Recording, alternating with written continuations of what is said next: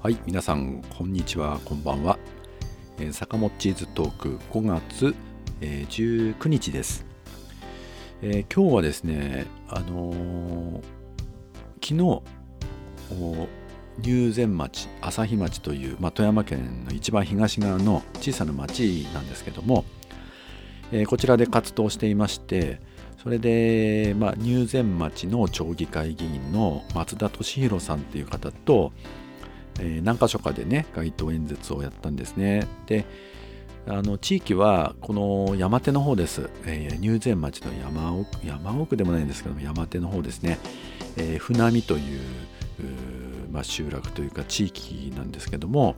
まあ、その周囲をですねぐるぐる回って街頭演説でいろいろ訴えました。でここの地域はあの、まあ、山にも近いけれどももともと朝日町とか入善町っていうのは、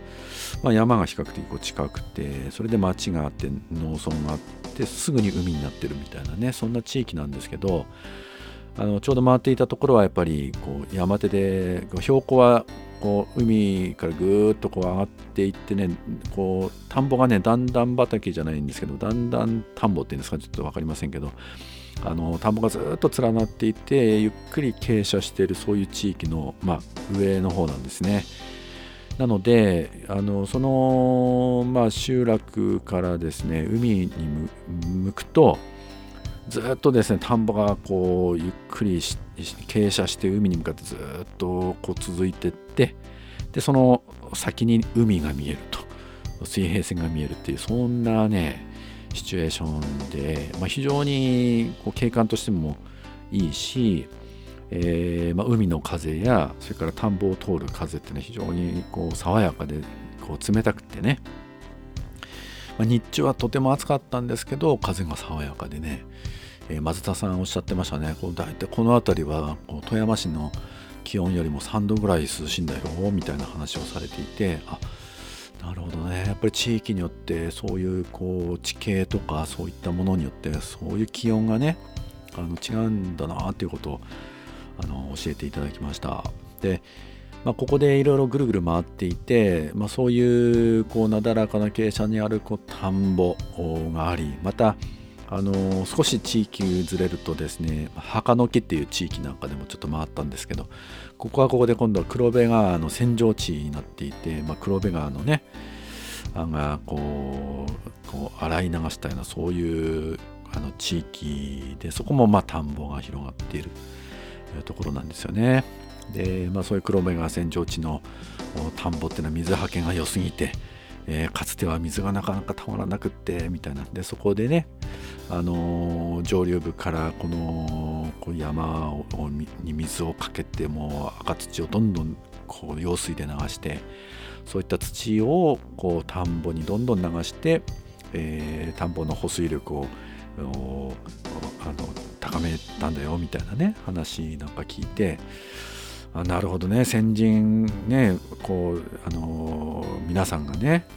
こうどうやってこの農業を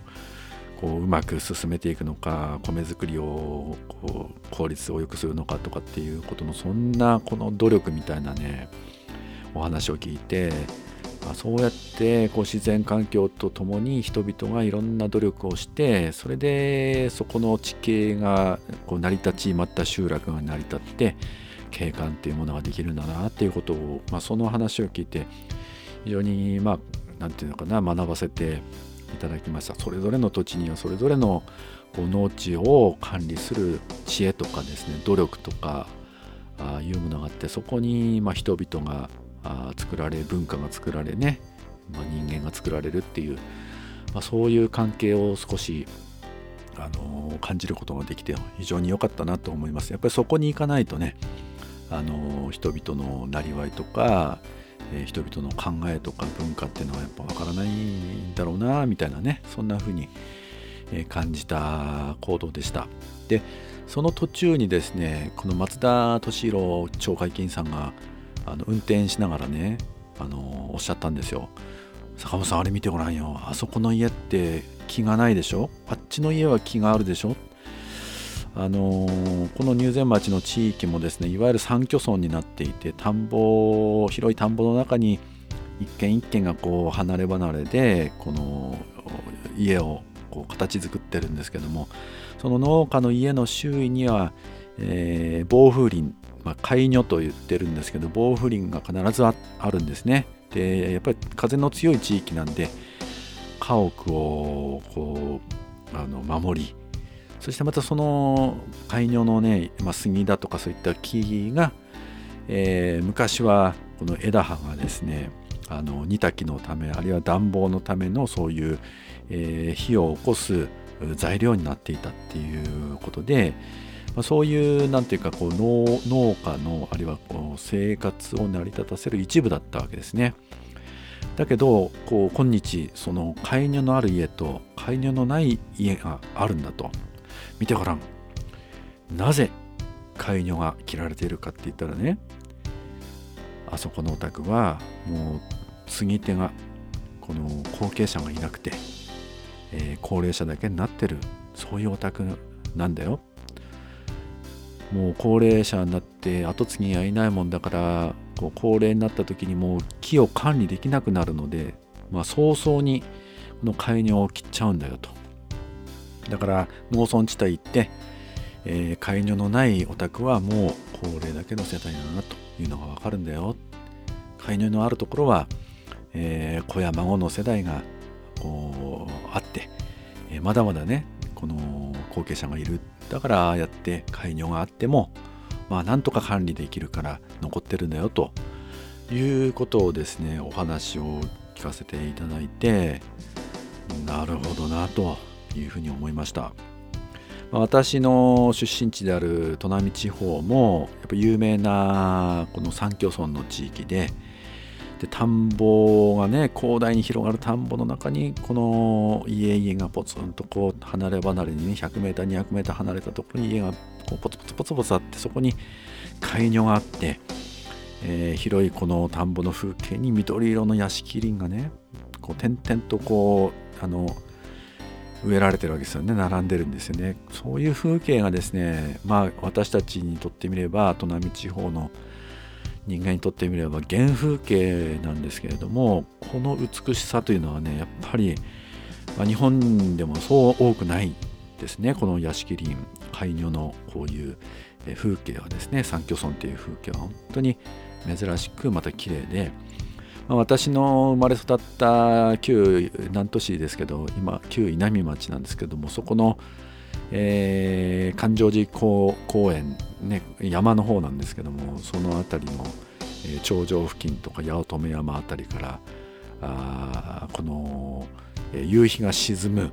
三居村の風景なんて有名なね写真が、まあ、ネット上もいっぱいあるんですけども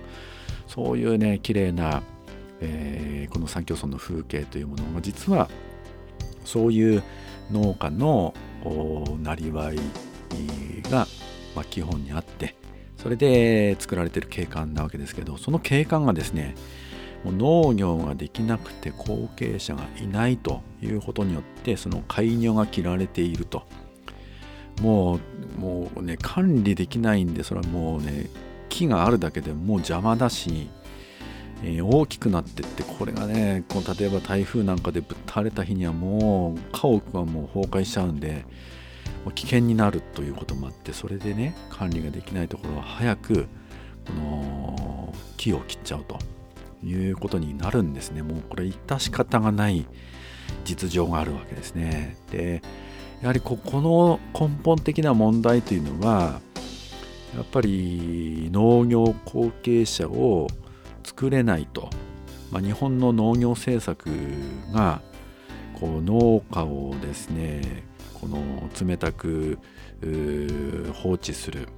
そういう農業政策っていうのが大元にあって、えー、もう農業なんかもやってられないわというようなねそういう実情を放置してるところにやっぱり根本的な問題があると思うんですね。まあ、先祖から受け継いだそういう農地、まあ、田んぼや畑をやっぱり受け継いで。でそれを耕して、まあ、秋の収穫の後に農協などにお米を販売すれば一定の収入が得られてねいや本当にこの春からね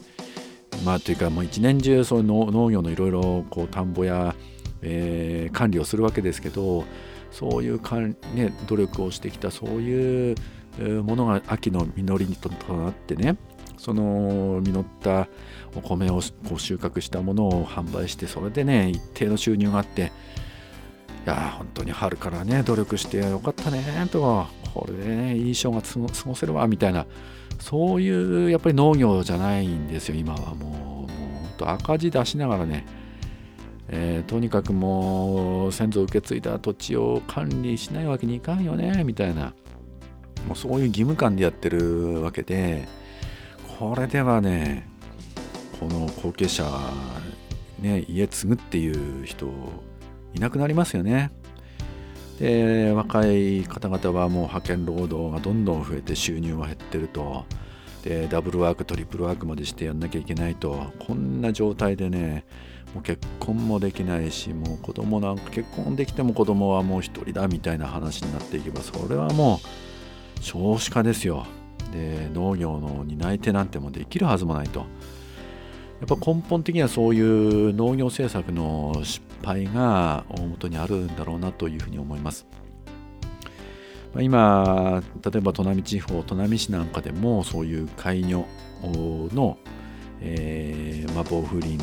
まあ、そのカニのですねこの、まあ、杉なんかが多いんですけどその落ち葉ですよね。枝葉この管理がもうできないと。でそういう枝打ちしたものやこの葉っぱをですね田んぼで燃やすと今度は消防署が飛んでくるっていうね。そんなことになってるわけですよね、まあ、昔はそれを燃料にできたんですけど今もう燃料しないのでもうはっきり言って何ていうかこう無駄なこのどうしようもないゴミなんですけどゴミをですねもうその辺の田んぼで